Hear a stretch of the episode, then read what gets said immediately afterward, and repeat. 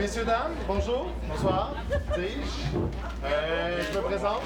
Ah, ben oui, il y a un micro. Salut, bonsoir. Bonjour, bonsoir, bonsoir. Euh, je me présente, moi c'est Alex, je fais partie du l'UPOP, moi et Zoé là-bas. Euh, grosso modo, l'UPOP, on est un organisme collectif de bénévoles qui peut offrir des cours dans des bars, que ce soit interactif. C'est super important qu'on puisse justement communiquer ensemble. Puis aujourd'hui, ben, on a le deuxième cours sur euh, comment renouveler la démocratie participative à Montréal. Euh, le, premier cours était il y a deux semaines. Je devais le mettre en ligne aujourd'hui. Ça va être fait ce week-end, promis. Vous pouvez l'écouter sur le. Merci, merci de, la confiance. Euh, d'être euh, mis ce week-end. Euh, donc, sans plus tarder, je vais leur laisser, mais juste avant, euh, s'il y a les gens qui veulent s'inscrire pour euh, la liste de l'UPOP. Et on prend aussi les dons, évidemment, parce qu'on est des bénévoles, puis on est pauvres, puis c'est la gauche, puis c'est tout le temps pareil, on a besoin d'argent. En tout cas, si ça vous donne, là, c'est ça. Fait que, sur ce, je vous laisse entre de bonnes mains de Sean et de France. Voilà. Bon,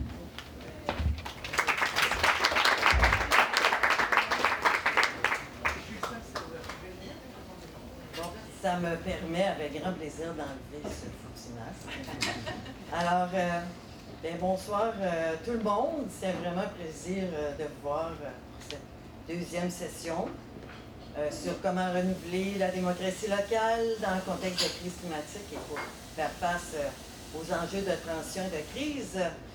Et ben, peut-être on a présenté Sean euh, qui, qui était là la semaine passée. Peut-être à main levée qui était là la semaine dernière. On a reconnu. euh, Deux semaines. deux semaines, il y a deux semaines. Désolé, il y a deux semaines. Donc, euh, alors, Sean était là la dernière fois. Nous, on est un, un collectif qui s'intéresse aux questions de démocratie et que l'interaction euh, citoyenne, la participation citoyenne, c'est fondamental pour euh, faire face aux crises environnementales, aux crises climatiques. Donc, euh, faire la transition tous ensemble, euh, c'est ça vraiment qu'on a en arrière de nos objectifs, ce qu'on fait. Peut-être rappeler, pour ceux qui n'étaient pas là, le collectif, ça existe depuis deux ans et demi, trois ans. On a déjà tenu comme six assemblées, euh, rencontres, cafés, d'échanges, qui nous a permis d'identifier avec les gens qui étaient là, qu'il y en a que je vois ici qui étaient là aussi, à certaines d'entre elles. Donc, euh, d'identifier des types d'actions, euh, de partager nos argumentaires, notre pensée. On a fait aussi euh, des sondages sur donc des expériences qui ont été vécues par les gens qui font partie de notre réseau, si on veut. Alors, c'est un peu ça. C'est pour ça qu'on est ici. On a proposé à UPOP de, de tenir des sessions sur cette question-là. Et nous sommes à la deuxième. Et ce qu'on va dire pour cette deuxième session, on va parler plus du comment, d'exemples concrets et aussi de principes et de conditions facilitantes. Et c'est moi qui vais vous parler de ça dans quelques minutes. Peut-être euh, un rappel euh, de ce qu'on a discuté dans la première séance. Donc, euh, oui, comme j'ai dit, la crise socio-écologique va apporter des transformations profondes dans nos boîtes de vie. C'est un fait. Il faut aller dans cette direction-là aussi. Et puis, ces changements-là, si on veut que les gens s'engagent dans ces chan- changements-là, il faut qu'ils participent aussi au choix à faire. C'est fondamental et ce n'est pas nécessairement euh, facile de le réaliser. Euh, donc, euh, ce qu'on a identifié la dernière fois, c'est aussi alors ce qui se passe à Montréal, faire un peu d'histoire. Et puis, les populations concernées, il peut y avoir certains enjeux, certaines difficultés. Donc, si les décisions sont mal adaptées aux besoins, euh, les gens vont moins facilement s'engager, ils vont être euh, vont juger que c'est non pertinent, ils ne voudront pas nécessairement euh, le mettre en application dans l'action. Ça peut résulter d'un bris de confiance si les gens n'ont pas confiance euh, dans ce qui est amené comme changement, comme décision, et à ce moment-là vont euh, choisir de faire autre chose. Et euh, dans les constats, entre autres, de Montréal Dialogue que Hugues a présenté la semaine dernière, euh, il y a euh, des bonnes pratiques qu'on va essayer de vous exposer rapidement euh, dans les prochaines minutes. Mais il y en a plusieurs qui font partie des bonnes pratiques, mais que Montréal ne met pas nécessairement en application Et la démarche de Montréal Dialogue avait pour objet d'identifier euh, des obstacles ou des, euh, des façons de faire euh, qui répondaient mieux à ce que c'est une bonne participation citoyenne, une bonne démocratie participative. Alors ça, on va y revenir, mais un des constats, c'est qu'il y a peu de suivi. On, les gens viennent, témoignent, mais ne savent pas toujours ce qui arrive avec ce qu'ils ont recommandé. Oui, alors voilà. Donc, euh, comme on l'a fait la dernière fois, euh, ce qu'on veut faire, c'est pas juste parler, c'est vous entendre aussi, évidemment. Donc, on a prévu trois périodes d'échange euh, dans le déroulement. Donc, un premier échange avec vous ici, un autre avant la pause et après, Charles va revenir sur les exemples, puis on va compléter avec un échange aussi. Et la première discussion et l'échange sur lequel on veut vous entendre, c'est si vous avez déjà participé à une démarche de consultation citoyenne, qu'est-ce qui vous motiverait pour le faire, qui vous a motivé pour le faire, qu'est-ce qui vous motiverait pour le faire, et, euh, euh, pourquoi? Désolée, c'est vous. Donc, je ne sais pas s'il y en a qui veulent témoigner là-dessus. Euh, très simplement, est-ce qu'il y a des gens qui ont déjà fait la démarche? Pourquoi vous l'avez fait? Pourquoi c'est motivant pour vous? Est-ce qu'il y a des choses qui vous ont dérangé, par exemple, Juste ici? oui. j'ai participé à une assemblée citoyenne lorsque Greenpeace a organisé dans Montréal des assemblées citoyennes pour faire proposer un Green New Deal au Canada. Qu'est-ce qui m'a motivé dans la démarche J'étais contente d'avoir la possibilité d'amener mes, idées sur ce qu'il fallait faire en matière d'écologie au gouvernement. pour ça, évidemment, la motivation, c'était d'apporter des idées.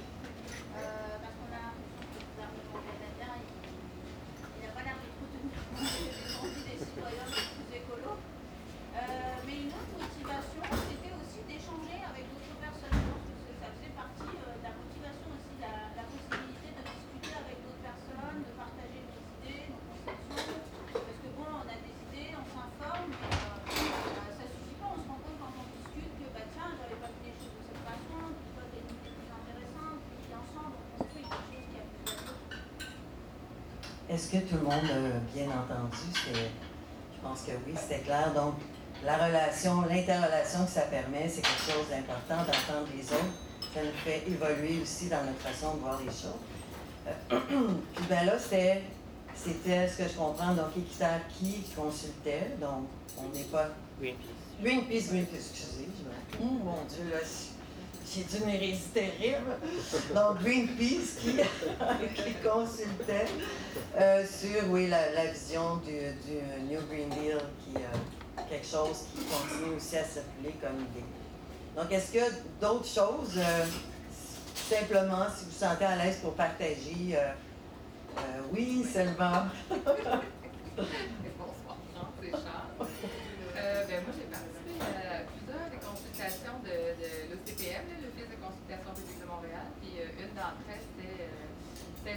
Mont-Royal. Puis moi, ça m'a interpellée peut-être davantage parce que le jeune qui est qui est mort, c'est un jeune qui étudie à la même école que ma fille. Donc, c'est sûr que ça, ça, comme parent aussi, ça vient, te, ça vient chercher. Donc, euh, moi, déjà, le fait d'être interpellé, touché par un, sujet euh, ça peut me motiver. Puis, c'est sûr qu'on espère toujours qu'ils vont nous entendre que ce qu'on dit, bien, que ça va être utilisé, puis qu'effectivement, qu'on va passer à l'action avec ça. Mais bon, c'est pas toujours, euh, pas toujours le cas. On a vu dans le cas du Mont-Royal, euh, beaucoup de populistes qui se sont manifestés. Euh, je ne sais pas si au fond vous avez entendu, donc, un témoignage sur une participation ou une consultation publique sur le Mont-Royal, donc fermer les voies automobiles du Mont-Royal à la circulation. puis la motivation, c'est entre autres un jeune qui, qui est décédé dans un accident, puis qui, était du même âge que la fille de Selma. Euh, donc, quand on est directement concerné par euh, l'objet, c'est sûr que ça nous interpelle, mais on se demande toujours euh, est-ce, qu'est-ce qu'on fait avec ce qu'on recommande? Euh, oui, puis après, va- vas-y, après on va aller dans le. j'ai deux expériences différentes. Une qui est plus citoyenne et puis l'autre qui était plus avec mon employeur. En fait, c'était une consultation de l'OCPM sur la digitalisation des services publics. Et là, c'était mon employeur qui m'avait poussé à y aller.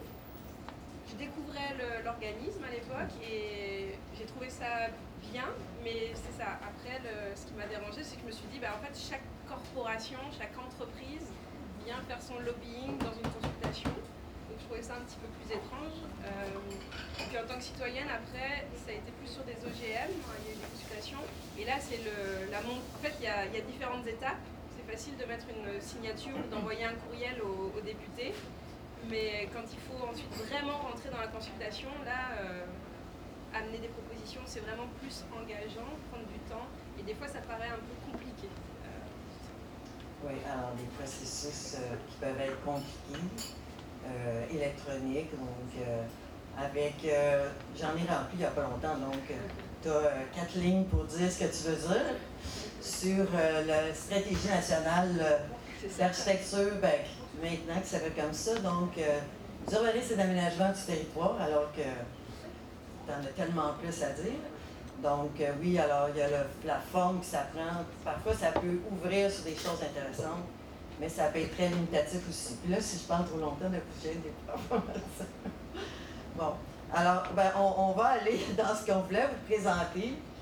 Euh, c'est sûr qu'au niveau international, un petit message là, au niveau plus global, dans des rencontres euh, comme des rencontres euh, euh, de CGLU, donc gouvernements locaux et régionaux au niveau international, où tu as des représentants de partout dans le monde, des, des élus. Donc, on voit la mairesse de Paris, entre autres, Mme Hidalgo sur la photo.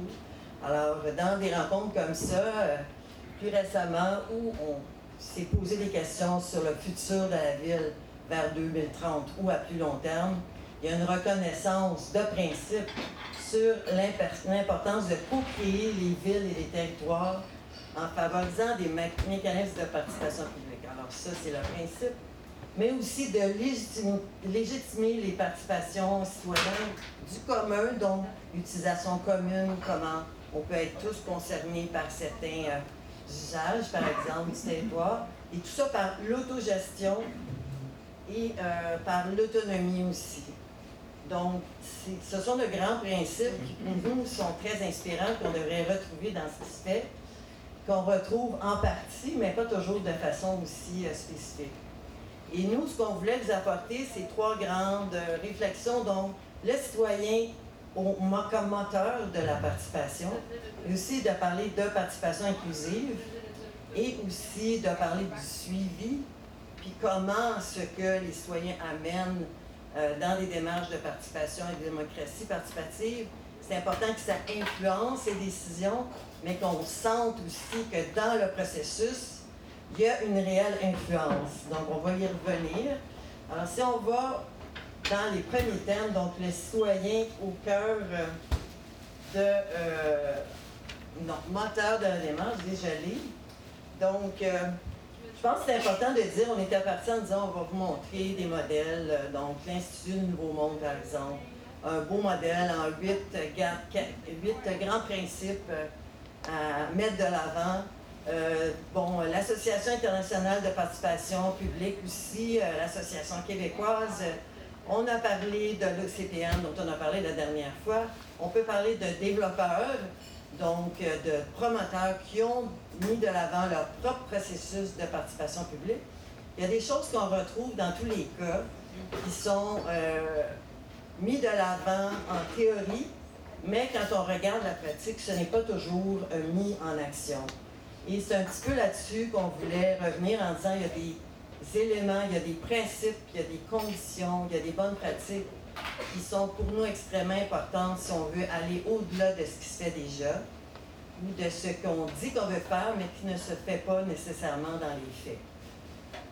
Donc, euh, c'est sûr que l'Association internationale de participation publique reconnaît que la participation publique, c'est fondé sur la conviction que tous ceux et toutes celles qui sont concernés par une décision, par quelque chose qui se passe dans leur territoire, il faut qu'ils soient impliqués dans un, dans processus décisionnel, donc dans une démarche de démocratie participative ou de participation publique comme telle.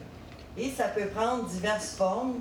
Si on parle de, l'objet comme tel ou du moment du processus, donc qu'est-ce qui va être soumis à une euh, consultation? Euh, il faut que ce soit assez tôt dans le processus pour qu'on n'ait pas, qu'il n'y ait pas déjà des décisions de prise qui sont fondamentales, ce qui fait qu'on consulte, oui, mais sur des détails ou sur des modalités de réalisation, alors que le fondement puis la justification de faire une action, de faire un projet n'est pas soumis à, la consultation publique ou euh, dans un processus comme tel. Là, donc, c'est un peu ça aussi, si on parle du moment, il faut que ce soit assez tôt pour qu'on n'ait pas l'impression que les dés sont pipés, puis que déjà, les trois quarts de la décision, c'est déjà fixé par des décideurs dans un processus interne, par exemple, qui a déjà été vécu.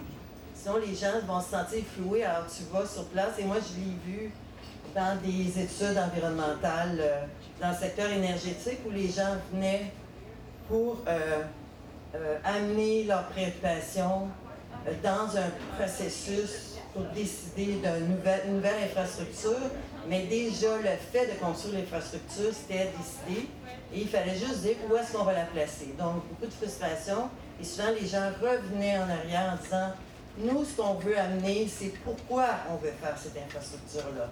Donc, l'objet, le moment du processus, c'est très important aussi. Donc, il y a que le, processus, ça soit euh, quelque chose qui est co-créé avec les citoyens, avec les, intervenants qui sont vraiment concernés par l'objet de la consultation, que ce soit un projet d'infrastructure, que ce soit un nouvel espace public, que ce soit un écoquartier aussi dans un arrondissement euh, de Montréal. Euh, c'est important que le processus soit co-créé, que ce soit pensé avec les gens, avec ceux qui sont concernés, parce qu'ils vont se sentir interpellés. Ils vont avoir une confiance plus grande dans le processus mis en place. D'où qu'est-ce qui peut euh, contribuer à créer un climat de confiance, c'est d'une part faire partie de la création du processus, mais aussi qu'on donne suffisamment de temps et de ressources aux gens, aux citoyens pour qu'ils viennent témoigner qui n'est pas souvent le cas.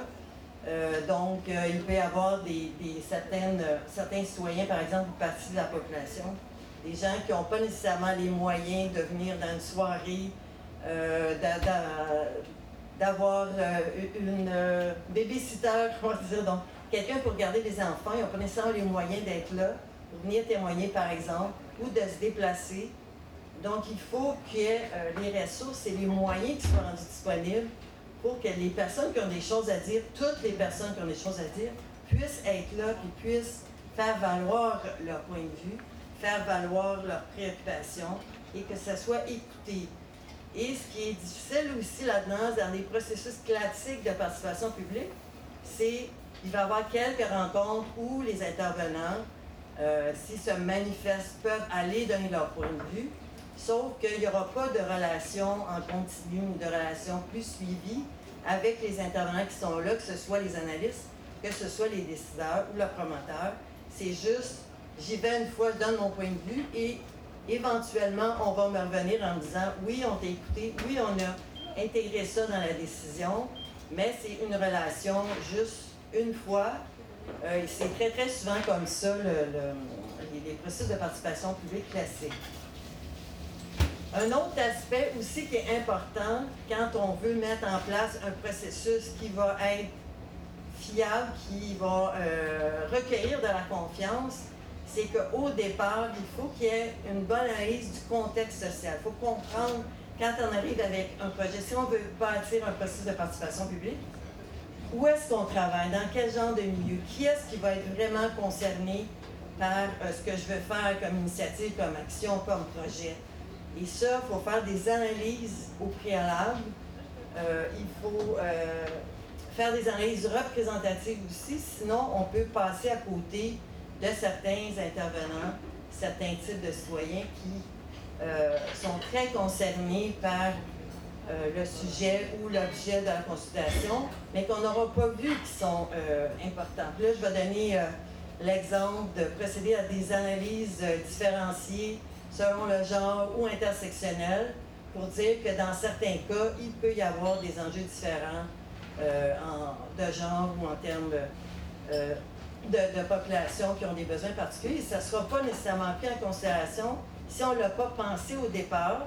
Et si, au-delà de dire notre consultation publique est ouverte à tous, euh, qu'on va faire aussi la démarche pour identifier les bonnes, tous ceux qui sont concernés par la décision, par l'action, et au-delà de dire c'est ouvert à tous, on va aussi faire une démarche pour inviter ces gens-là à venir témoigner et leur faciliter aussi les choses parce qu'il y a des gens qui vont se sentir euh, souvent mal à l'aise de venir témoigner dans une audience publique classique. Euh, ils vont se sentir pas nécessairement écoutés, entendus. Euh, quand on se retrouve des fois devant quelque chose qui semble comme une espèce de tribunal avec des commissaires et tu viens parler de quelque chose qui te tient énormément à cœur, mais tu as l'impression que c'est difficile d'exprimer ça, puis peut-être les gens qui sont en face de toi ne sont pas nécessairement conscients de, ces enjeux-là et euh, qui ont, on peut avoir la perception qu'ils vont pas avoir l'écoute qu'ils pourraient avoir. Et ça, ça revient aussi à une autre question qu'on voulait examiner, la question des savoirs, c'est-à-dire euh, c'est important de reconnaître le savoir citoyen et ce n'est pas toujours présent dans toutes les démarches, les processus de participation publique. Le savoir citoyen, euh, ça, peut prendre toutes sortes de formes, donc ça peut être des faits, euh, ça peut être au niveau de l'expérience. Par exemple, si on, pense à un projet dans un arrondissement comme ici, les faits, l'expérience, c'est que moi, dans mon quotidien, comme citoyen de Rosemont, la petite patrie, moi, je marche cette rue-là euh, tous les jours. Je me prends en vélo tous les jours par là. Et j'ai une expérience concrète. J'ai un vécu au quotidien qui a une grande valeur et qui n'est pas nécessairement reconnu euh, dans tous les cas. Et parce que, excusez, c'est parce qu'on a joué dans les, les diapos, on a coupé, on a regardé. Fait que là, des fois, je me souviens plus si on l'a regardé ou pas. Alors, désolé. euh, puis ça, donc, euh, c'est quelque chose d'extrêmement important, la question, en tout cas, moi, ça, m'importe énormément, la question de reconnaître les savoirs citoyens euh, dans toutes leurs formes et que ça soit intégré dans la démarche aussi. Puis c'est ça aussi, c'est tout l'enjeu de est-ce que c'est plus important d'entendre des experts qui vont venir s'exprimer sur euh, euh, c'est quoi les solutions en transition socio-écologique dans mon quartier, par exemple, euh, ou par rapport à dire, moi, comme citoyen de Rosemont, la petite patrie, j'ai mon vécu, j'habite ici depuis longtemps, je connais comment la dynamique de mon quartier, euh, je suis un cycliste au quotidien, je regarde Selma parce qu'elle se promène, euh, j'en ai plusieurs ici qui sont des cyclistes. Et moi, j'ai des choses à dire et euh, justement des, des, organisations comme l'Association internationale de participation publique, ce qu'ils disent effectivement, c'est que tout individu est le mieux placé pour parler de ses intérêts et de ses besoins. Donc, quand c'est chez nous, moi, j'essaie de parler euh, des intérêts puis de donner mon avis sur ce qui se passe chez nous. Mais ce qui va toujours inquiéter, c'est est-ce qu'on m'écoute, est-ce qu'on m'entend, est-ce qu'on me donne le poids euh, que je pense que devrait avoir ce que je viens exprimer euh, comme citoyen ou comme, comme femme qui, qui, a des jeunes enfants, comme jeune famille, comme personne qui fait partie de la communauté LGBTQ+, plus, je sais plus. Euh, donc, euh, euh, quand c'est son vécu, quand on est directement concerné, on veut être entendu, puis on veut être entendu dans des, par rapport à des décisions et des choses qui vont se faire chez nous. Et ça, on n'est pas toujours comme totalement convaincu que ça arrive, on est entendu que le poids qui, qui devrait venir est conseillé par rapport à sa Je des loi, mais point citoyen. Il y a toutes sortes de points de vue sur ces questions-là aussi. Donc, euh, est-ce qu'on peut, euh, ça a été amené lors de la dernière, euh, lors de la première session, est-ce qu'on peut euh, aller plus vite parce qu'on parle d'urgence climatique, puis travailler uniquement avec des experts qui savent quoi faire par rapport aux enjeux de, climat ou par rapport aux enjeux de transition. Et dans toutes les démarches qu'on a consultées et qu'on voit aussi, donc l'expert, oui, il a sa place, mais il ne peut pas remplacer euh, le, savoir citoyen puis le point de vue de l'ensemble des parties prenantes. C'est insuffisant, c'est incomplet et il faut avoir tous les points de vue. Donc, d'où l'importance de tous les savoirs de leur représentation. Il peut y avoir une méfiance de la part des décideurs par rapport à d'autres types de savoirs, mais en fait, la réalité a démontré que l'intelligence citoyenne, elle est là, dans les exemples que Chambre a mis euh, justement après euh, la pause, euh, il y a vraiment des démonstrations par rapport à ces, enjeux-là. Avec un ensemble de personnes concernées, de toutes catégories, on arrive à proposer des solutions qui vont plus loin que uniquement des points de vue d'experts. Participation inclusive. 25 minutes. Hein? 25 minutes. 25 minutes, ok, c'est bon. Avec l'échange. Pardon? Y compris l'échange. Y compris l'échange, ok. J'avais mis les commentaires. C'était pas le bon moment ou pas le temps, en tout cas. Mais par rapport au biais euh, inconscient, ouais, on va en. C'est sûr qu'avec euh, le CPM, c'est un peu des démarches, je ne disais pas idéales, mais on développé vraiment des pratiques qui ont innové beaucoup les dernières années, puis dans leur pratique, c'est vraiment intéressant de tout mettre en place pour faire participer les gens, pour être inclusif, tout ça. Mais entre autres, ce qu'ils font au début, c'est souvent, ils vont présenter les différents enjeux sur le dossier, vraiment que, que tout le monde puisse s'approprier le, le, le, sujet. Donc, c'est sûr qu'après ça, on a nos expériences citoyennes avec nos, propres biais liés à nos expériences, parce qu'on mais dans le fond, eux, je trouve qu'ils viennent souvent mettre la table au début, puis ils permettent aux gens de s'approprier l'ensemble des enjeux. Euh, moi, je trouve ça intéressant. Euh, Est-ce que tout le entendu? Ben, moi, ce que je proposerais, c'est de terminer rapidement euh, parce que il y, a quelques éléments. De toute façon, si on parle de participation inclusive, c'est quelque chose d'extrêmement important. Il y a différentes définitions, il y a différentes visions par rapport à la participation inclusive. Euh, sans aller dans le détail, ça c'est le, découpage que l'Association internationale de participation publique a fait en disant une participation inclusive, c'est l'inclusion. Donc, on a l'impression qu'on sait euh, ce que c'est, mais c'est évidemment qu'il y ait tous les points de vue qui soient représentés, tous les points de vue par rapport à, ce que c'est, où ça se passe le take-out, où ça passe l'intervention, mais aussi tous les points de vue. Euh, avec des différences euh, aussi bon, de genre, de niveau de revenu, d'autres types de dimensions de ce type-là.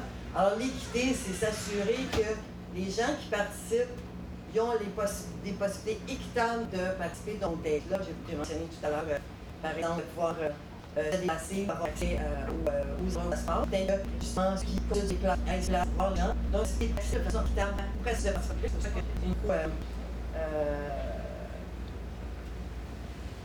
bâtir de façon conjointe le processus, euh, c'est un plus.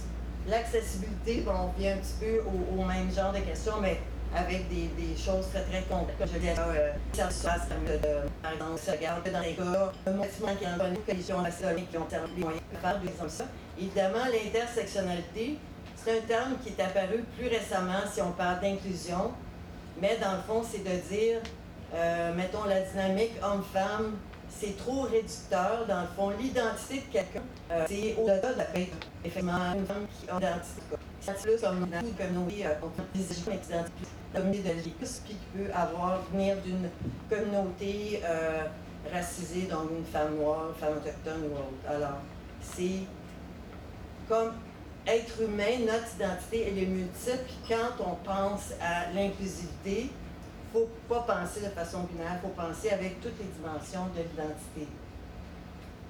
Puis ben, c'est sûr que la participation publique, c'est très c'est porteur de sens, donc ça motive, c'est important d'être là. Euh, si on va à la suivante, il reste juste deux. Donc, il y a des choses, vous savez que ça fait un petit peu de répétition. Alors, c'est important qu'il y ait un contexte physique, social, qui soit accueillant. Donc, les lieux soient accueillants, qu'ils puissent avoir, dans certains cas, pour des gens qui sont moins à l'aise d'aller témoigner dans une grande salle, comme on voit souvent le CPM, où tu as les trois commissaires, comme je l'ai fait quelques fois, où tu ne te sens pas à l'aise. Donc, avoir un espace, des safe space, des plus petits ateliers, euh, d'autres façons de pouvoir témoigner de son point de vue, des choses très concrètes. Des fois, ça peut être vraiment dessiné euh, ensemble sur comment on voit notre futur. Donc, que ça soit quelque chose d'accueillant, que la communication et l'accès à l'information soient euh, aussi facilitantes. Donc, documentation vulgarisée, facilement accessible, parler dans des mots que les gens comprennent. dans certains cas, il peut y avoir des enjeux, de langue aussi, donc euh, des, euh, parties de la population qui ne parlent pas nécessairement français ou même anglais, donc euh, qui puissent au moins s'exprimer s'ils sont très concernés. Diversité des intervenants, on en a parlé beaucoup, alors c'est important que ce soit effectivement représentatif du milieu qui est touché par les décisions.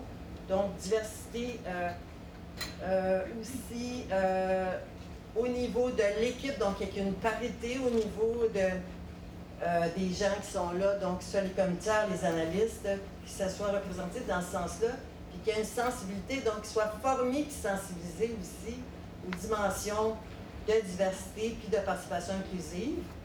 Et ça, c'est quelque chose qui est ressorti particulièrement euh, lors de deux études. On peut se dire, oui, mais ça, c'est acquis. Le CPN fait plein de choses, puis le CPN fait des très, très bonnes choses. Mais euh, il y a Concertation Montréal, récemment euh, avec les femmes qui a euh, travaillé à une trousse d'outils pour faciliter justement une participation inclusive avec toute une série de recommandations parce que ce qui ressortait, c'est qu'il y avait certains groupes de la population qui étaient sous-représentés lors des consultations publiques à Montréal, donc soit des groupes de femmes ou des groupes marginalisés. Et la même chose, le Bureau d'audience publique en environnement a mandaté euh, un, organisme, puis moi je faisais partie du comité d'experts aussi pour dire pourquoi il y a autant de femmes qui sont dans le domaine de l'environnement, qui font les études, euh, qui sont un petit peu partout dans les organismes, mais qui sont beaucoup moins représentées lorsqu'il y a des audiences publiques euh, tenues par le Bureau d'audience publique en environnement. Et euh, il y a toute une démarche qui a été faite pour identifier pourquoi, parce qu'entre autres, il y a des biais inconscients, parce qu'il n'y a pas nécessairement toutes les conditions qui sont réunies et toutes sortes de, considérations. Euh, il y a un guide interactif qui vient d'être rendu disponible justement de l'étude du BAP. Ça a été rendu disponible aujourd'hui. Vous pouvez aller voir sur Femmes Environnement et vous allez avoir accès à ce guide-là. puis les recommandations que là, c'est dans le contexte, oui, de participation de femmes, mais c'est vrai en général aussi pour des groupes qui vont se sentir moins à l'aise de témoigner. Puis, bon, pour compléter, sur la question des biens conscients, Selma euh, l'a déjà mentionné. Donc, à cause de notre éducation, à cause de notre culture, à cause de ce qu'on est, on peut avoir effectivement des perceptions, des attitudes, des motivations ou véhiculer certains stéréotypes. Euh, puis c'est important euh, tout en organisant une consultation publique, en réalisant des études d'amont, en faisant des analyses sur qui devrait être là, de tenir compte de ces biens inconscients-là. Puis je vais vous donner deux, trois exemples, puis après on va être juste suivi et ça va être la deuxième période d'échange. C'est correct. Donc, correct. correct. Je suis correct. Correct. Il y a le troisième, Pardon? Il y a le troisième point après, euh, après participation à la Ben, moyen de participation 18, non? Non, non, mais après, oui, c'est ça, c'est ce que j'ai dit. Ah, ok, j'ai entendu. Oui, j'ai pas Désolée, hein? Donc, euh, quelques exemples de biais inconscients, là, entre autres dans les études que j'ai mentionnées. Donc, euh, sur la santé environnementale ou sur des mesures de transition, par exemple. Alors, on dit oui, euh, on, on, favorise la mobilité active. Et ce qu'on voit sur le terrain, c'est que actuellement, comme le vélo tous les jours, toute l'année, c'est majoritairement encore des hommes jeunes en forme qui n'ont pas d'enjeu de sécurité, puis qui n'ont pas nécessairement deux jeunes enfants à les conduire, puis chercher tous les jours à la garderie. Je donne cet exemple-là. Donc, euh, c'est souvent présenté comme une solution de la transition en termes de mobilité. C'en est une, mais il faut penser aussi aux besoins de toutes les parties de la population, donc que ce soit euh, les jeunes ménages, puis donc des dimensions comme ça. Euh, autochtone, ça c'est aussi un témoignage qu'il y a eu lors de la démarche qui a été faite avec le BAP.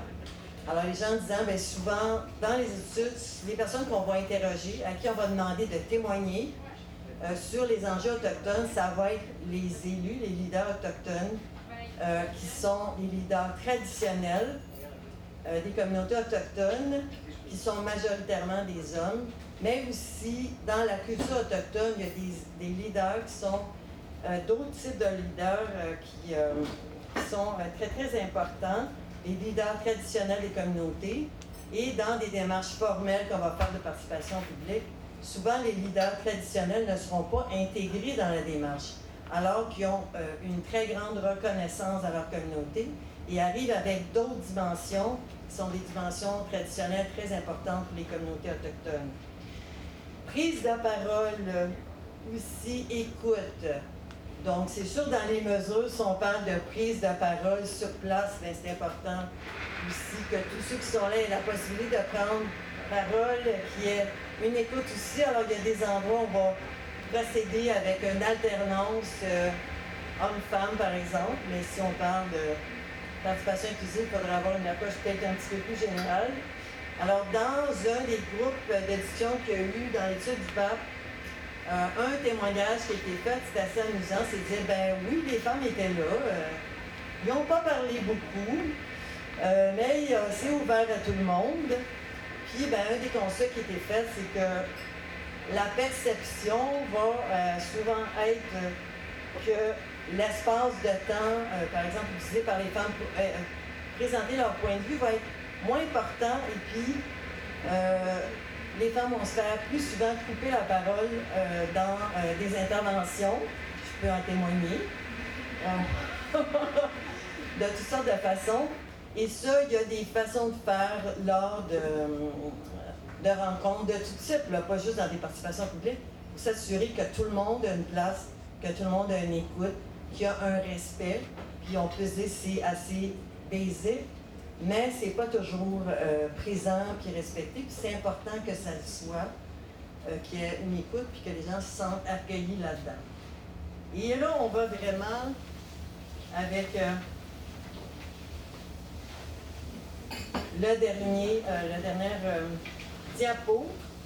J'en ai parlé un petit peu au début, donc toute la question du suivi. Donc, quand on va témoigner lors d'une démarche de participation publique, euh, là, on va donner son point de vue, donner sa préoccupation, donner son temps, on va euh, prendre tête là, témoigner. Ça aussi dire qu'une participation, que non, par souci de ce qu'on a fait avec son élément de contenu ou décisionnel, et qu'il y ait des mécanismes aussi de rétroaction et de suivi en continu. Donc, si c'est simplement je vais une fois présenter mon point de vue, il y a un mémoire qui est déposé. Six mois plus tard, ça vécu alors six mois plus tard, le rapport de l'audience et de toutes les rencontres nous revient. Alors on voit à peu près où est-ce qu'on a mis nos préoccupations, mais ça ne nous donne pas nécessairement comment les décideurs ont intégré ces préoccupations-là.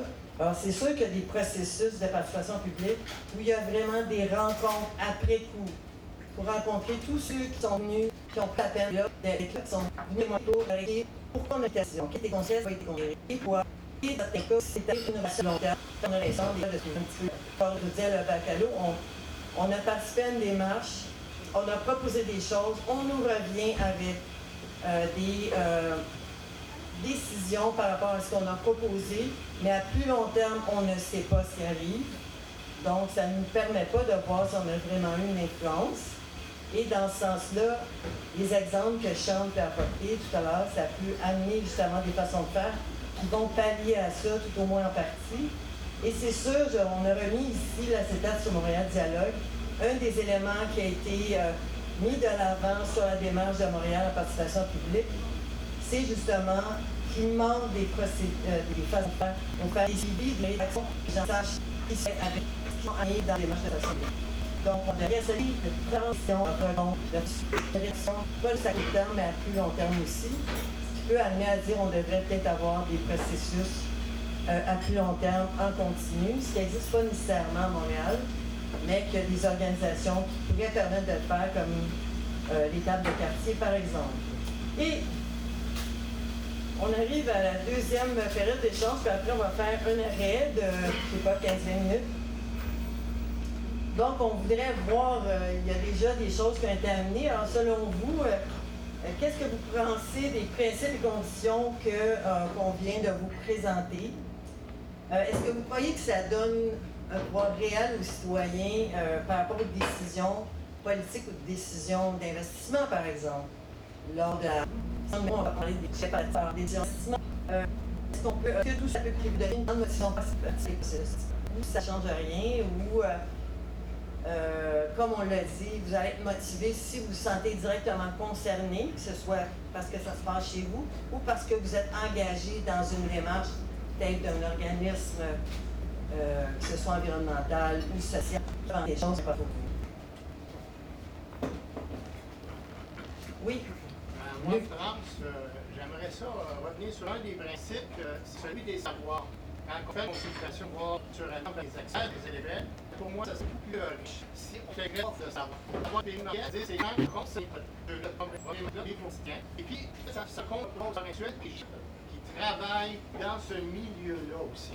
Ils ne sont pas nécessairement concernés, mais ce sont des intervenants, ce sont des gens qui, qui sont en contact avec d'autres gens qui vivent cette problématique-là. Il me semble que le mariage de ces trois savoirs-là donnerait une, vision plus sur elle dans des décisions que je nommais euh, des Ben. Oui, madame. Pas bon, ben, parfait. C'est vrai que j'ai beaucoup d'exemples sur l'identité, mais quand on est ici quelqu'un qui est condamné à travail, vu dans les participations qui euh, liées par rapport à travail, par rapport à ses rations, par rapport au lieu où on vit. Alors, il y a plusieurs euh, éléments très significatifs si on parle de, participation inclusive ou d'inclusivité. Notre vie, elle est constituée de, de toutes choses qu'on vit et euh, dans une expérience, hors expérience. Le savoir, le est fondé de plein de plans. Je dirais que les personnes aussi. Ça, c'est la question. Vous pensez que les principes et conditions qu'on a amenés, il y a des choses qui sont très classiques là-dedans, euh, mais qui peuvent permettre d'aller quand même assez loin si c'est vraiment mis en application. Et c'est pas nécessairement toujours le cas des démarches participation. Bien que les écoles extrêmement intéressantes, ça avec les les promoteurs, on les promoteurs, vont, euh, vont des questions en disant ils très tôt, aller pour quatre fois, première décision, deuxième décision, troisième décision. Mais ils ont le fardeau aussi d'être le promoteur, donc on ne l'a pas rappelé cet élément-là. Un élément de bonne pratique de l'INM, c'est dire les gens qui mènent la démarche participative euh, il y a plus d'idées dans les organisations autonomes dépendantes, là c'est plus. Mais euh, il y a quand même une limite puisque les mandats qui leur sont donnés sont des mandats spécifiques. C'est le cas de CPM. Donc, la ville, les décideurs ont donné un mandat de consulter sur tel et tel objet, que ce soit un numéro par exemple, ou euh, sur un projet de développement de quartier. Euh, il y a un droit d'initiative qui permet de consulter les objectifs moyennes, mais quand même, alors, si comment dirige en partie euh, ce qui va se passer dans un processus qui est euh, limitatif, alors qu'il y a d'autres démarches qui peuvent être beaucoup plus englobantes. Je ne sais pas s'il y a d'autres choses. Oui, euh, Francis. Oui, moi j'ai participé à des, à donné, la question de la Il y a par quand on compte une marche, et puis aussi des consultations qui veulent pas parce qu'ils ne veulent pas du projet. Donc là, ça, ça devient des démarches de, de position intégré dans, dans la consultation qu'on fait pour savoir sa consultation. Et la base, ça fait la sert en temps. Il y a des exemples, d'autres exemples, des populations qu'on la pose en haut. Euh, donc, euh, quand je participe à ce genre de choses-là, c'est plus pour, en partant, dire ton point de vue. C'est vraiment pas y avoir de consultation, même projet dessus. Puis, il y a une ouverture de la part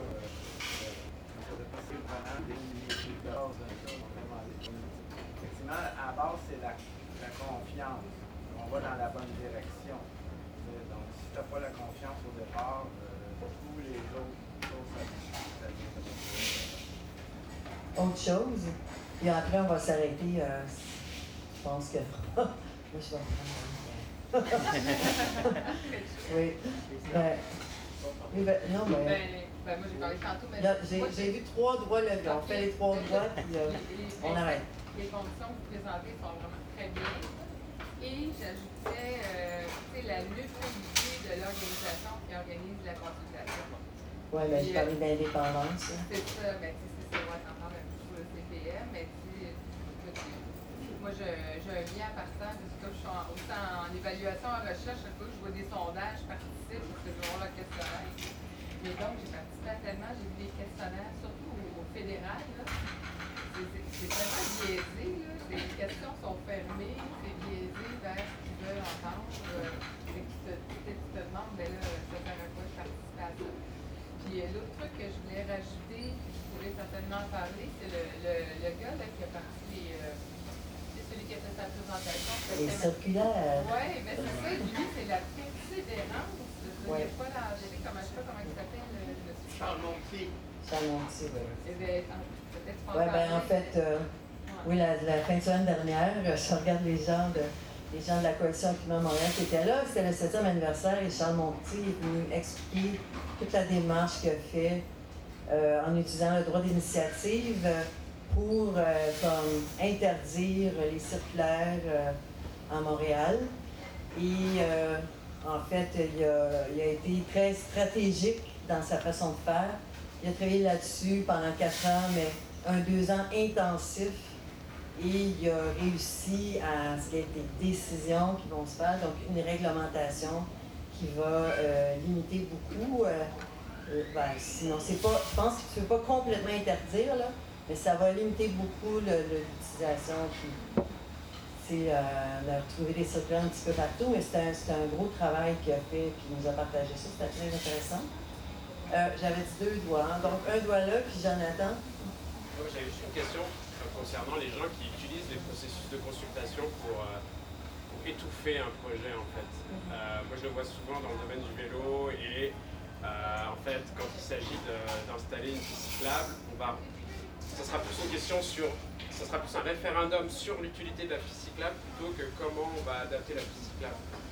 Et donc, euh, en fait, c'est sûr qu'on est un- Moi, je fais partie des groupes euh, citoyens, et puis il y a beaucoup de gens qui sont frustrés parce que, en fait, euh, on va utiliser finalement ce processus-là pour faire venir des gens qui sont contre le projet, et puis ça va comme ça va retarder aussi les aménagements qui sont nécessaires parce que dans certains coins, les gens risquent leur vie pour faire du vélo. Et c'est pas du tout inclusif, c'est pas du tout sécuritaire pour les familles. Et donc, euh, pour moi, l'urgence, elle vient de là, plutôt que d'essayer de, de, con- de convaincre les gens. Et donc, il y a des gens qui, des fois, qui sont opposés au projet, vont dire Ah, bah, vous inquiétez pas, on va faire un processus consultatif, sachant qu'il y, a une minorité qui seront contre le projet et qui vont s'y opposer, en fait. Donc, moi, ma question, c'est euh, bah, comment vous faites pour gérer face à ce genre de situation et euh, est-ce que vous pensez qu'il y a un moyen éventuellement de faire une espèce de distinction entre l'authenticité et la validité du processus euh, Ben, ce que, ce que j'ai mentionné, euh, puis il n'y a pas de miracle nécessairement là-dedans, là, j'en ai de tout ça, euh, c'est si tu regardes tous les enjeux qui sont en présence, quand je dis participation de tous, c'est s'assurer d'avoir tout l'éventail de points de vue pour qu'ils puissent être entendus, ces points de vue-là. Et si on ne procède pas comme ça, bien souvent, ceux qui vont être là, qui vont témoigner, que ce soit pour ou contre un projet, euh, ils vont être là, ils vont être représentés, puis ils vont parler fort. Et puis des fois, des gens qui sont très concernés, mais qui ne se sentent pas à l'aise, des fois qui ne sont pas informés, ne seront pas là. Alors c'est comme la responsabilité de ceux qui consultent, de s'assurer que tu as une diversité de points de vue qui soient là, et d'essayer de donner le bon poids, pas connaître le milieu, euh, faire les bonnes analyses, parce qu'il va toujours y avoir une diversité de points de vue. Puis euh, ce que j'ai pu voir dans un autre contexte, par exemple, il y a un projet où quelqu'un qui, quelqu'un qui avait un, un qui avait un poids économique dans une petite municipalité.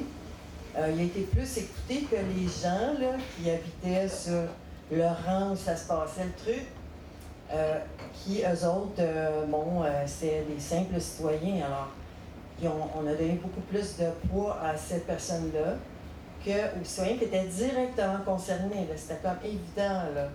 Et donc, quelqu'un, un, mettons, quelqu'un qui gère un processus comme ça, il devrait s'assurer que le poids relatif est respecté, que c'est pas nécessairement évident, puis ça se passe souvent euh, euh, d'une façon différente, ou c'est pas comme ça que ça retourne et ça crée des fois des conflits à l'intérieur des petites communautés, des conflits qui vont durer des années entre des gens qui vont être pour un projet et ceux qui sont contre puis ils n'ont pas d'espace pour s'expliquer euh, dans le respect. Ils sont vraiment euh, polarisés dans une position ou l'autre, alors qu'il y a des arguments euh, souvent dans les différents choix qui se valent jusqu'à un certain point, parce que les gens ne partent pas de la même place, ils n'ont pas les mêmes valeurs, ils ne cherchent pas les mêmes choses. Une vision à long terme, c'est important de voir pas juste à court terme quel effet, mais à plus long terme aussi, c'est ce qu'on cherche aller vers des changements profonds, faut penser au long terme aussi. Je vais aussi traiter de cette question euh, quand je présente des exemples après. Euh, j'aurai plus à dire là-dessus. Puis, ben, j'en attends. Puis, ben Zoé, elle levé le doigt aussi, désolée. Puis, mettons deux doigts. Puis, je... Oui. En fait, euh, j'ai beaucoup aimé la présentation, ça me rappelle beaucoup d'éléments que j'ai lus moi-même à travers mes réflexions, discussions avec d'autres gens sur la démocratie de plus en plus, je me demande en fait comme est-ce que les grands principes qu'on nous sommes présentés sont intéressants pour penser la démocratie. De plus en plus, je pense que de, de commencer par essayer de définir de façon positive une forme de vision idéale de ce que devrait être la démocratie. Donc une démocratie basée sur la confiance, les processus d'inclusion, tout ça. On pourrait faire une théorie non idéale la démocratie en présupposant que ça ne fonctionne pas ou que c'est une démocratie qui est très imparfaite instrumentalisée mais pas pour juste dire ah ça sert à rien, on va pas, on va pas participer, mais pour essayer d'identifier en creux euh, les espaces pour être capable de subvertir ou de se réapproprier les processus pour les faire avancer dans le sens de la démocratie.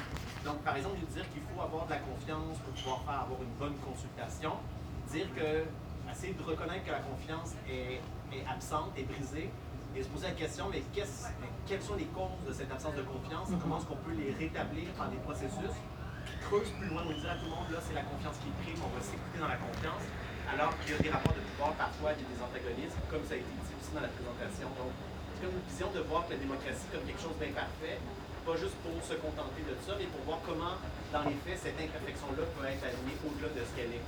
Puis de ne pas partir d'une conception idéale, une conception très, euh, très raboteuse de comment ça fonctionne la démocratie, parce que c'est très awkward, c'est très bizarre la démocratie, ça fonctionne pas bien. Donc, euh, c'est une petite réflexion générale. Oui, d'accord. Donc, on va t'entendre là-dessus la prochaine fois.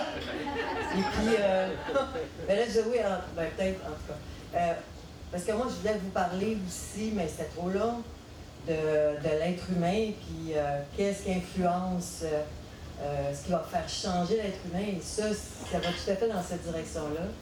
Les humains, ils ne sont pas rationnels. On est émotifs. Puis dans des démarches comme ça, il y a des places énormes pour ça. Quand je parle de conflits dans les collectivités, c'est réel. Là, euh, c'est connu, documenté. Donc voilà. Mais merci. Je ne sais pas, Zoé. Euh... Tout court, certainement un lien avec les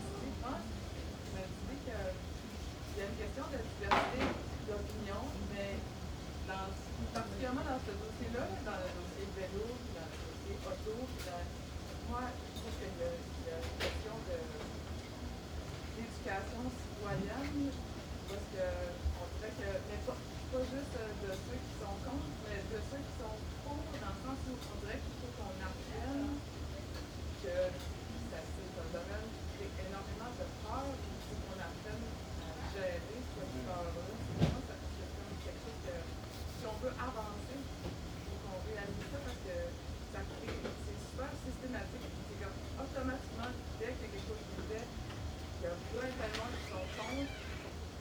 C'est justement pas nécessairement rationnel, c'est juste qu'ils ont vraiment très peur, il faut qu'on apprenne à gérer ça. enflamme, finalement, on n'avance jamais. Je m'intéresse quand même juste votre.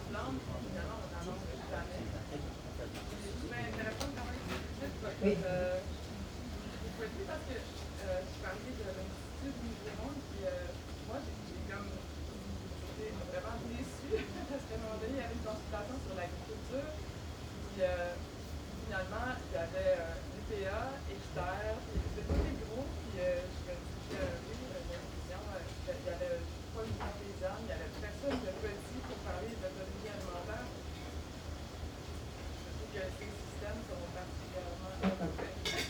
Ben, merci beaucoup. Et puis, euh, ben, Chante va vous parler un petit peu de la deuxième partie. C'est très intéressant aussi. hein. Il y a un petit mot qu'il veut dire pour on espère que vous restez avec nous. En fait, c'était juste pour faire un petit pouce, un peu de pouce sur euh, ce que vient de dire avant de prendre une pause. C'est que je crois que souvent on oublie un peu le contexte de la discussion, le contexte social derrière ces polarisations-là. Euh, et c'est souvent ça le- problème, tu le commentaire que, euh, que tu as eu avant.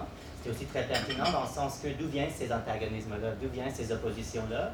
Puis on- je trouve qu'on on fait souvent, on, fait des erreurs en pensant que euh, la réponse est juste en, répétant des arguments rationnels, en répétant des faits.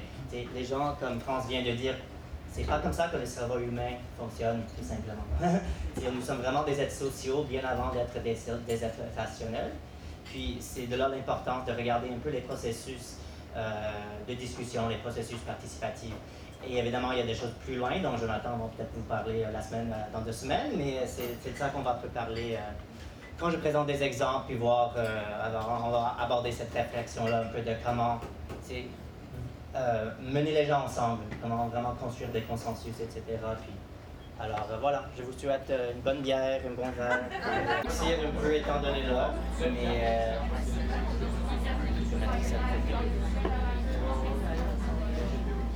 Donc, merci. De rien. Re-salut tout le monde. Donc, je vais vous présenter quatre exemples de, de différents types de différents modèles euh, d'expériences, exemples de, de processus participatifs euh, de peu à travers le monde. Puis on va euh, les interpréter un peu à travers le prisme de- des critères qu'on vient de, euh, de vous présenter pour voir s'il y a euh, certains dont Montréal pourrait s'inspirer. Mais avant de, passer aux exemples, je vais juste vous faire une très courte historique de la démocratie occidentale. Alors, juste pour faire, pour faire ben, juste pour grosso modo, là, avant le, le 18e siècle, euh, la démocratie, le terme, le mot, la démocratie, euh, ça signifiait vraiment euh, l'autogouvernance directe euh, par les citoyens à travers des assemblées populaires ouvertes. C'est aujourd'hui ce qu'on appelle la démocratie directe, mais pendant très très très longtemps, c'était ça la démocratie. Il faut quand même savoir que le contexte était très différent. Euh, il ne faut pas idéaliser non plus. euh, on pense toujours à Athènes, par exemple, mais euh, il faut savoir évidemment que l'économie était prise en main par des esclaves, par exemple, puis et, les femmes, etc., etc. Alors souvent, comme dans d'autres contextes à travers l'histoire où il y avait ce type de démocratie, c'était des très petites communautés, des, localités vraiment très circonscrites. Et souvent, même au sein de ces communautés-là, les droits politiques étaient très limités aux, aux hommes libres, citoyens, euh, souvent propriétaires, souvent avec un certain euh, de- degré de richesse, etc. Euh, donc, euh, c'est ça. Euh, puis à partir de euh, la 18 le 18e siècle, c'est là où euh, il a commencé à avoir une, une grande transformation dans euh, l'idée et l'utilisation du terme euh, la démocratie. Euh, donc, c'était là, le mouvement libéral. Euh, les philosophes libéraux ont vraiment opéré un, un grand changement pour remplacer euh, la participation directe des citoyens par l'idée, le concept de l'imputabilité de représentants élus, euh, au masculin, évidemment. Euh, donc, Blanc Puis- ou masculin? Blanc, oui, c'est ça, exactement. Et ainsi de suite. Plein, plein, plein d'autres con- contraintes aussi. Mais euh, l'objectif derrière euh, ce projet était évidemment euh, de, ben, était de protéger la vie, la liberté individuelle, pour vraiment préciser, parce qu'il y a différentes conceptions évidemment de la liberté. Euh, bref, parenthèse. Et ici, pour dans, dans, euh, dans les autres modèles de démocratie, Euh, il parlait aussi de, liberté, mais c'était une liberté qui était indissociable de la liberté collective, du bien-être de la collectivité, etc. Donc, euh, juste pour faire la distinction.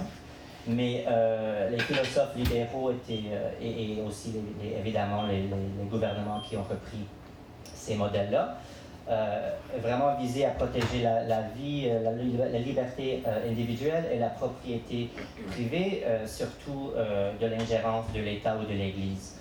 Euh, alors, il faut aussi penser que la démocratie, comment on le définit, était toujours le projet de certains segments de la population. C'était jamais vraiment un projet porté par euh, tout le monde. Il y avait toujours une question de euh, démocratie pour qui. donc le contexte là était aussi très différent. Là, on parle des États-nations de libre marché capitaliste, avec une très grande population, géographiquement dispersée très hétérogène. Alors, euh, ça, c'est ça. La, redéfinition de, euh, de, la démocratie visait évidemment à protéger les intérêts de certains segments de la population, mais aussi euh, de s'adapter à différents contextes qui voulaient, qui, qui cherchaient un certain projet démocratisant, mais dans un contexte d'étonnation capitaliste avec ces conditions-là. Euh, je, mets ce point-là parce que c'est quand même un peu toujours le contexte dans lequel on vit. Alors, il y a quand même des, réflexions intéressantes à savoir, euh, à avoir sur euh, comment faire cette,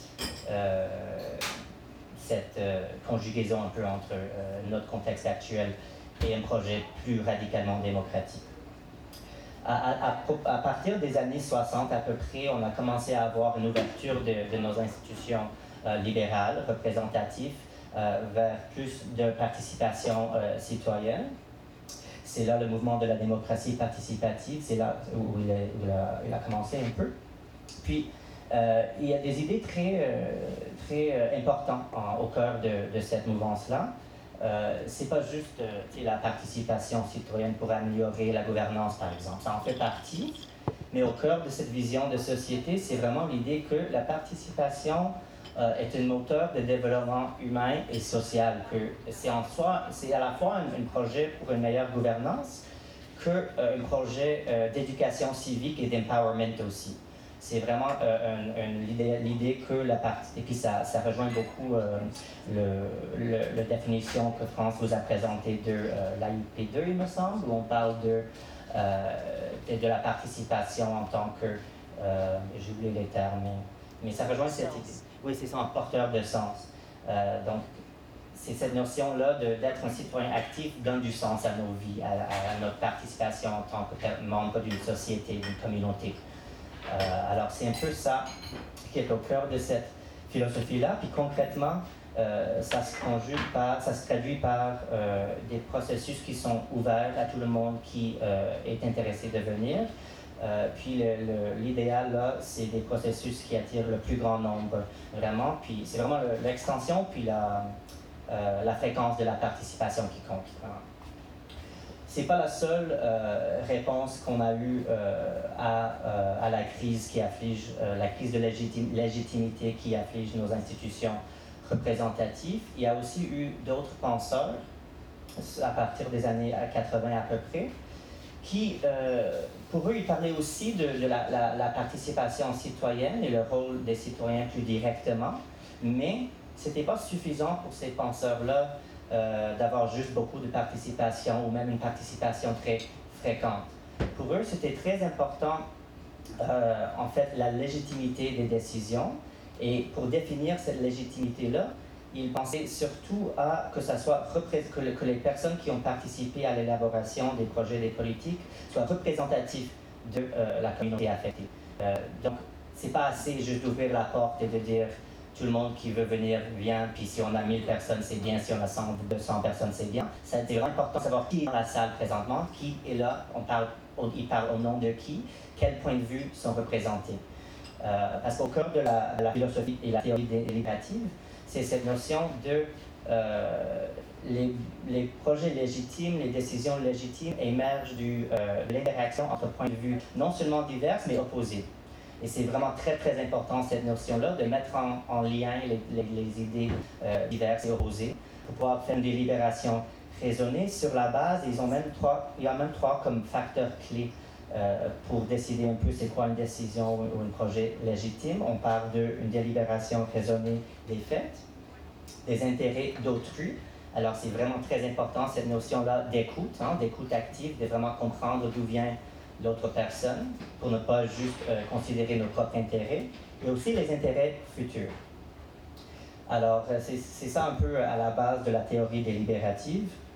Alors là, euh, concrètement, ça se traduit par des processus qui doivent vraiment favoriser la recherche de consensus entre diverses perspectives, points de vue et des points de vue opposés. Alors on va voir maintenant quatre exemples, un peu à la fois certaines plus participatives, d'autres plus délibératives, et un peu de direct aussi. Euh, donc le, premier ici, c'est bien local, en fait. Euh, je ne sais pas, j'ai oublié un peu de mentionner avant, mais un des exemples euh, de démocratie directe qu'on trouve très près de chez, très, très près de chez nous, c'est en Nouvelle-Angleterre, et ça date de, du colonialisme des États-Unis, de la fondation, pas fondation, pardon, de la fondation des États-Unis quand même. Euh, mais euh, puis c'est en, Nouvelle-Angleterre euh, où ils ont cette tradition de démocratie directe sur base des, sur base des assemblées ouvertes, ouvertes à toutes, tous les membres de, la communauté. Maintenant, à la base, c'était encore une fois les hommes propriétaires, membres de l'Église, etc. Mais c'est que cette tradition continue à cette journée. C'est pas la même qu'avant. Les pouvoirs attribués à ces assemblées ont quand même été assez euh, éviscérés par euh, la Constitution des États-Unis et, autres euh, événements. Mais la tradition survit, quand même à, ces jours-ci. Puis il y a des organismes qui sont allés à, Vermont témoigner de, ces expériences-là, puis ils sont revenus ici inspirés de lancer cette initiative à Montréal, dans le plateau Mont-Royal, donc, chaque année, ils ont une assemblée ouverte, ouverte à tous les, résidents du, plateau. Puis ça se passe pendant une journée. Euh, ça, s'appelle euh, un forum ouvert, le, format. Euh, ça veut dire que l'Assemblée en plénière sélectionne les enjeux qu'ils veulent aborder, les enjeux qu'ils trouvent prioritaires pour l'arrondissement, et après ils se divisent en, en groupes de travail pour euh, analyser les enjeux, puis en après-midi euh, développer les, solutions. Donc, euh, comme c'est une initiative d'organisme, on ne veut pas strictement parler de démocratie directe parce qu'ils n'ont pas les pouvoirs légaux, mais clairement, ils se veulent, ils se veulent direct. Ils, ils, tendent vers ça, ils veulent arriver là. Mais donc c'est pour ça qu'on peut appeler ça plus démocratie participative. Puis euh, les élus, ils participent, ils sont invités. Euh, en fait, là, on voit euh, la députée solidaire Ruba Gazal qui, participe à, une, à une, des groupes de travail. Puis, ils n'ont pas vraiment un rôle formel, mais à la fin de la journée, les, citoyens présentent leurs solutions, puis ils invitent les élus à, répondre. Alors, tu sais, quelqu'un ici a jamais entendu un élu répondre à une proposition, on peut imaginer, sais, on ne recevrait pas exactement des engagements super clairs et concrets euh, souvent, mais euh, ça dépend évidemment, mais il n'y a rien de vraiment structuré, c'est-à-dire de vraiment encadré pour ce qui est des, propositions. à, la fin de la journée, ça reste un peu la discrétion euh, des représentants. Mais donc, s'il y a quelques éléments à souligner ici, évidemment, c'est un modèle participatif, ouvert, donc c'est beaucoup plus selon la, théorie participative où euh, c'est ouvert à, tout le monde, en théorie, mais en pratique, il faut quand même se demander qui est là, vraiment, qui vient, euh, surtout dans un contexte comme ici où c'est une initiative d'organismes communautaires surtout, euh, c'est souvent le même monde quand même. ça peut souvent arriver. puis c'est pas pour dire que les idées ne sont pas valables, ne sont pas intéressantes, mais d'un point de vue de, euh, de, représentativité, il faut quand même se poser la question. Euh, parce que surtout si on, pense du point de vue d'un élu qui reçoit ces propositions-là, c'est très facile de dire, OK, ça, représente un certain segment de la population, mais moi, je dois écouter d'autres voix, puis ils n'ont pas nécessairement tort. Ils n'ont pas tort, en fait. alors, c'est quand même une, une question importante à, à se poser. mais ça peut quand même être une initiative très intéressante à moyen et long terme. Puis il y a plusieurs exemples comme ça à travers le monde aussi. donc, je peux passer au suivant. Là, je vais parler un peu plus d'assemblée euh, délibérative, surtout comme on n'est pas trop familier avec ça à Montréal. Donc, je voulais passer un peu plus de temps sur ça. Euh, donc, d'abord, juste de façon générale, euh, puis il ne faut pas se, fixer trop sur les noms comme Assemblée citoyenne versus Assemblée populaire. On peut utiliser les termes qu'on veut, souvent. À, nous, le plateau appelle leurs assemblées des assemblées citoyennes, mais ce n'est pas ce style ici. Là, on va parler d'assemblée citoyenne délibérative. Alors, ce qui distingue ces assemblées-là, comme c'est délibératif, euh, les membres sont choisis de façon très différente. Ils sont tirés au sort. Alors ça, c'est une euh, tradition, euh, très, très, une vraie tradition qui date d'Athènes, de l'Antiquité en fait. Euh, puis, euh, ils sont tirés au sort de manière à refléter la diversité de la population. Donc, on aura toutes sortes de critères, euh, âge, éducation, géographie, etc., genre, et ainsi de suite, pour assurer que ça, c'est vraiment un échantillon représentatif de la population. Donc, déjà là, on est en train de chercher plein de monde qui ne sont pas a priori engagés, ce qui n'est pas le cas avec les processus participatifs où on voit souvent euh, les, personnes déjà engagées qui viennent. Euh, alors ça, c'est déjà un aspect très particulier avec euh, la démocratie délibérative. Aussi, une autre chose pour faciliter les décisions éclairées, c'est qu'il y a souvent trois phases. une phase d'éducation, où on prend le temps de, de, recevoir des témoignages d'experts, de recevoir des dossiers d'information par des, des personnels, du personnel neutre aussi, c'est très important, c'est pas le gouvernement qui, qui fait ça, c'est vraiment des agences ou institutions euh, neutres. Euh, et ensuite, une, troisième, deuxième phase de délibération, où c'est euh, vraiment modéré, facilité par, encore une fois, des, des, facilitateurs neutres formés pour assurer des choses comme un temps de parole équitable ou l'écoute active. Ils sont souvent des formations en fait sur ça aussi, les membres de telles instances au début, des formations sur les biais cognitifs ou sur euh, les biais inconscients, la, pensée critique, etc. On s'entend qu'une petite formation de quelques heures au jour ne suffit peut-être pas pour euh, ces, euh, ces aspects-là, mais c'est quand même, ça fait partie de, ce, de ce type de, dispositif-là que c'est très important. Et une troisième phase, évidemment, c'est la phase décision où, ils, votent puis ils adoptent des, recommandations. donc, c'est ça que je voulais dire ici. Euh, L'Assemblée citoyenne, c'est un exemple de modèle parmi plein d'autres de modèles délibératifs euh, qui font partie d'une grande vague en fait qui gagne en force depuis à peu près 2010. On était même avant-coureur ici euh, au Canada avec l'Assemblée citoyenne sur la réforme électorale en Colombie-Britannique en 2004. puis cet exemple-là démontre aussi une des faiblesses parfois de ces modèles-là, c'est que s'il n'y a pas des mécanismes après, par exemple euh, euh, des référendums ou d'autres choses pour vraiment faire appliquer les recommandations, parfois l'application est un peu moins inégale, mais quand même, ils ont souvent une grande influence sur les politiques. Dans le cas de Colombie-Britannique, il y avait un référendum et le gouvernement a fixé le seuil à 60% puis ça a passé. C'était comme 57 en faveur de la réforme, puis ça n'a pas passé. Mais ça, c'est euh, une chose à part. Là. Mais euh, bon, euh, je vais vous parler maintenant d'un exemple très concret.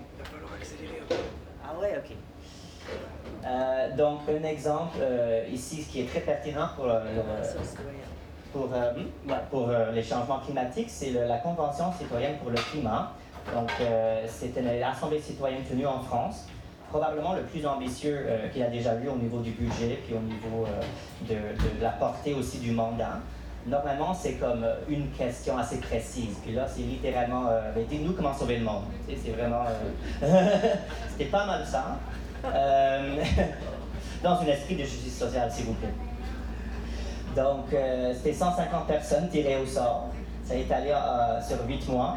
Puis il y a aussi, c'est souvent le cas avec ces, types d'institutions-là, que ce n'est pas totalement juste les gens qui sont tirés au sort, il y a aussi des mécanismes pour euh, inciter la population, le public plus généralement de participer. Alors euh, souvent c'est une, plateforme en ligne où les, citoyens peuvent interagir avec euh, l'Assemblée citoyenne. Donc, c'est vraiment les citoyens qui interagissent avec d'autres citoyens, ce qui est vraiment important. Il n'y a pas de, filtre de, de, gouvernement là-dedans. Euh, puis là, euh, ce qui est vraiment intéressant avec ce modèle-là, c'est surtout les propositions. Parce qu'il faut penser que ce n'est pas les gens déjà engagés qui sont là euh, dans, la, dans la salle, c'est vraiment toutes les sphères de la société française. Puis les propositions sont vraiment, ils vont assez loin. C'est ça, on a juste mis deux exemples ici, mais comme fin du trafic aérien intérieur d'ici 2025, 2025, quand il y a une alternative bas carbone et assez bas prix, je crois aussi, ils ont dit. Euh, un autre exemple, réguler la publicité pour limiter les incitations à la consommation. C'est pas la gauche qui dit ça, quand même. C'est vraiment une société, une échantillon représentatif de la population qui a transité par ces différentes étapes d'éducation, de, de, de, de, libération, etc. Puis ils ont arrivé avec des propositions vraiment très, très euh, précises, très claires, très crédibles.